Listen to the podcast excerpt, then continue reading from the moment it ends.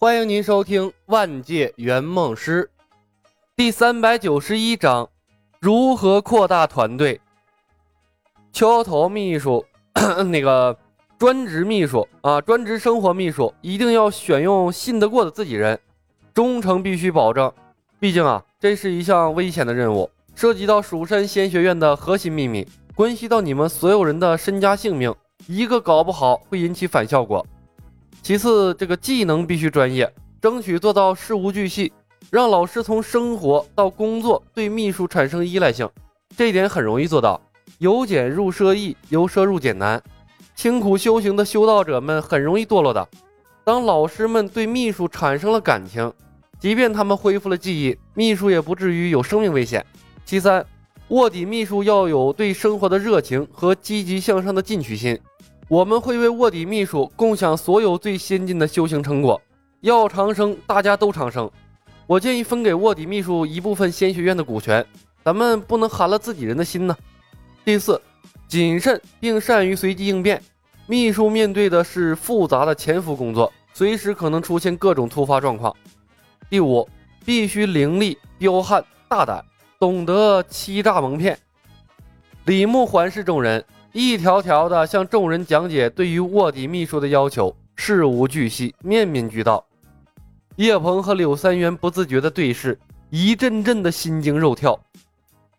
这圆梦公司到底是怎么培训圆梦师的？这思想，这手段，这他妈怎么看都不像是正规公司啊！至于钱海等人眼中，李小白光辉伟岸的蜀山正道仙师形象早已经崩塌了。在他们的心中，撕掉了伪装的李小白就是一专职打家劫舍的土匪。这样的人竟然也能修到一身高明的仙法，还长得道貌岸然，这他妈也太没天理了。不过，这李小白表现的越专业，他们越不敢造次。青云门是名门正派，得罪了或许还有一线生机，惹了李小白这样敢算计天下人的疯子，那鬼知道会是什么样的后果。秘书的职能讲解完毕，李牧环视众人。专职秘书的要求，大家都清楚了吗？钱海诚惶诚恐。嗯，回师伯，清楚了。李牧问：“大家还有什么要补充的吗？”钱海擦了擦额头上的冷汗。师师伯说的很详细，嗯，能能找到符合师伯条件的人已经不容易了，不需要再补充了。李牧笑笑，好。那我们接下来进行下一项安排。除了专职秘书，我们还需要训练一支特殊的精英团。精英团从学校优等生中间选择，他们会学习更高深的道法和武功，日后负责对外作战。这支部队要由我们自己人直接掌控。等成熟后，适当的向他们透露我们的计划，逐步扩大我们团队的力量。人多力量大，靠我们几个终究无法应对整个世界。对外，我们可以把这批精英称之为蜀山上院。叶鹏的眼睛微微亮起，把学院里的精英控制在自己手里，更符合他掌门的利益。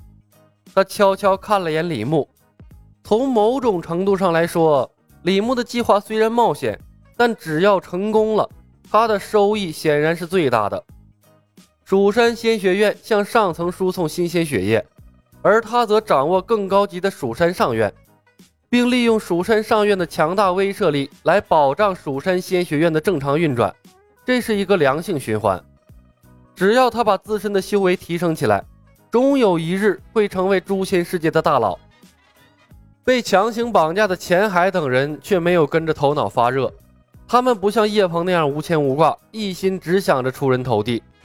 他们还有家人，还有数代积累的产业，专职秘书还无所谓。和目标长期生活在一起，平时注意一些，完全可以避免目标误伤到自己的脑袋。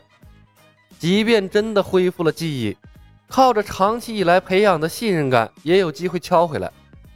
但是蜀山上院的人从学员中挑选，完全无法掌控啊！一个控制不好，出现了几个叛徒，完全可以把所有人拖进深渊。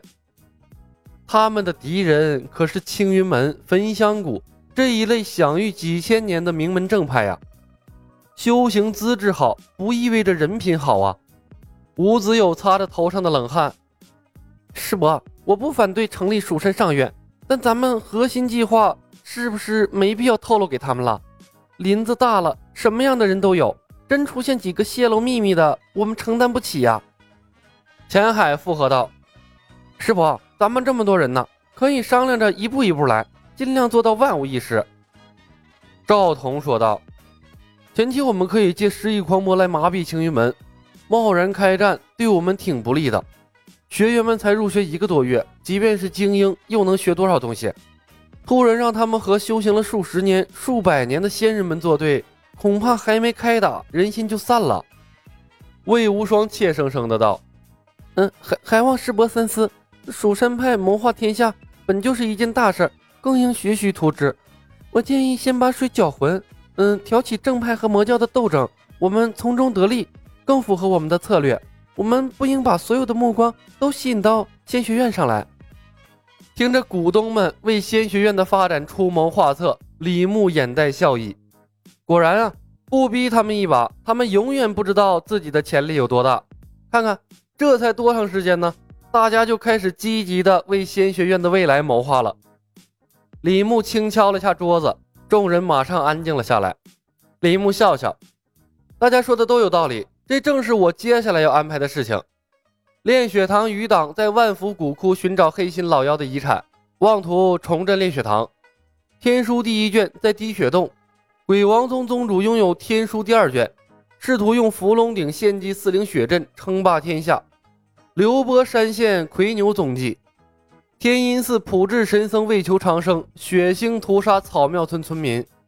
这几件大事儿，我会在近几天散播出去，你们大可不必担心，所有的目光都集中到咱们这儿来。会议室里突然陷入了安静。钱海等人发现自己还是多虑了，他们终究是凡人，对仙道的事情了解的太过粗浅了。水浑了，我们才好摸鱼。李牧笑笑。外面的事情由我操持，你们只管把精英学院组建起来。天下熙熙，皆为利来；天下攘攘，皆为利往。我们招收的都是平民寒子，仙学院是他们唯一出人头地的机会，给他们足够多的诱惑，他们不会背叛的。他停顿了片刻，笑道：“还有，修道之人并没有你们想象中的那么强大，他们的数量太少了，整个青云门加起来不过千余人，会御剑飞行的撑死两百多人。”现在我们仙学院的学生已经有三千人了，等名气扩散开，再招收几届学生，突破万人不成问题。我们尽可以用数量碾压他们。李牧一直不明白，诛仙世界的所有门派为什么不扩大规模，永远都是那么小猫三两只。在他看来，精英路线并不讨喜，一旦被刻意针对，很容易给逼上绝境，导致灭门惨案。诛仙几次著名的战役中，没有 bug 一般的诛仙剑，那青云门怕不是被灭了好几次了。笑傲江湖中，动辄调动数万人的日月神教，仙剑中裹挟了整个南诏国的拜月教，甚至于人数众多的丐帮，在李牧的心中，那都是堂堂正正的王者之道。量变引起质变，人多了，出天才的几率自然要高得多。像青云门那样。随便从草庙村捡两个孩子回去，那就是千年一遇的天才，根本就是走了作者的后门。若不然，一个小小的草庙村便能出来林惊羽和张小凡。按照这样的比例，仙学院出天才的几率更高。敝帚自珍，不懂得调动社会资源为己用，才是诛仙世界修真门派最大的弊端。这是思维的局限性，他们的路一开始就走错了。而且啊，你们一直在忽略一个问题，我有无伤拿下青云门首座的能力。看着仍然心存顾虑的众人，李牧笑笑，给予他们信心。魔教四大圣使之一的朱雀，在我手下没有走过一个回合。有机会，我带领你们打破修道者高高在上的神话。本集已经播讲完毕，感谢您的收听。喜欢的朋友们，点点关注，点点订阅呗，谢谢了。